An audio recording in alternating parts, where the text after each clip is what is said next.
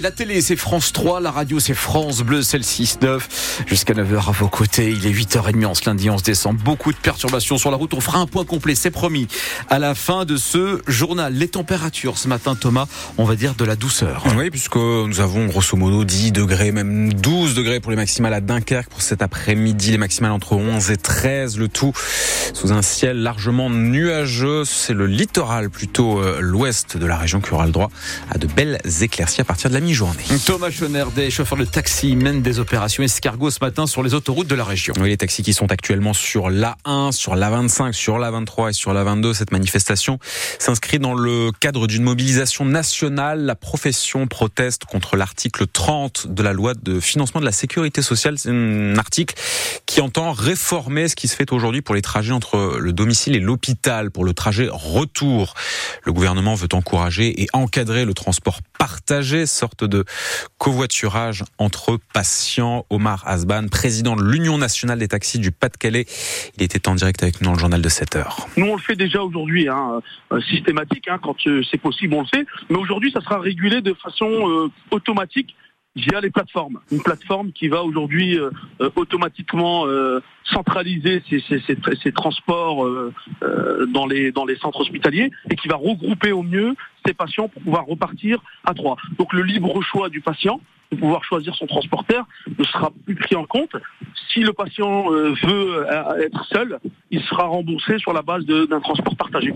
Et, et c'est là aujourd'hui où on alerte sur euh, l'ubérisation de notre métier, puisque euh, ces plateformes aujourd'hui euh, vont nous, vont nous imposer ce, transport partagé. Les différentes opérations escargots sur les autoroutes de la région se sont élancées il y a environ une heure. Le plan des taxis est d'aller jusque Lille pour rejoindre la préfecture du Nord à la mi-journée. Un homme âgé d'une trentaine d'années est mort hier soir à Carvin vers 20h30. Les pompiers l'ont retrouvé sur le bas-côté d'une route départementale, la départementale 165, la route de Meurchin. Cet homme circulait à trottinette. La police ouvre une enquête pour éclaircir les circonstances de ce décès. Le préfet du Nord a pris sa décision concernant Averroès. Le lycée privé musulman lillois va perdre son contrat d'association avec l'État ainsi que les financements publics qui vont avec 500 000 euros de subventions supprimées donc pour la rentrée 2024. Le courrier a été envoyé en fin de semaine.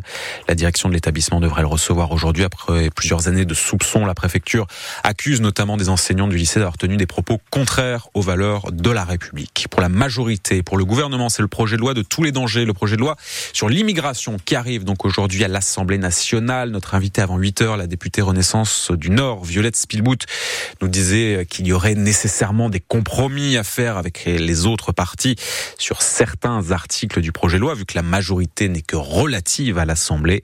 En amont de l'examen du texte, par ailleurs, les écologistes ont déposé une motion de rejet préalable. Si cette motion est adoptée aujourd'hui, le texte repartirait au Sénat sans même être examiné par les députés. LOSC conserve sa quatrième place au classement de Ligue 1 malgré son match nul hier en Auvergne, zéro partout sur la pelouse de Clermont-Ferrand, Lille quatrième, le RC Lens et pour sa part septième, le Racing Club de Lens qui se fait passer devant par Marseille puisque l'OM en clôture de cette quinzième journée de Ligue 1 a battu Lorient hier soir 4 buts à 2. Hier aussi, c'est à signaler, première victoire de l'Olympique lyonnais à domicile depuis le début de la saison.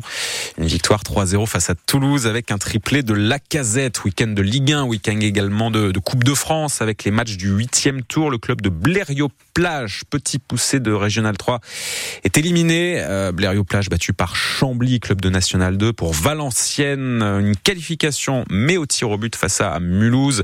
Nous aurons donc cinq clubs du Nord-Pas-de-Calais euh, pour les 32e de finale de la compétition. Valenciennes, Fény, Aulnois et Saint-Omer qui se sont qualifiés euh, ces derniers jours.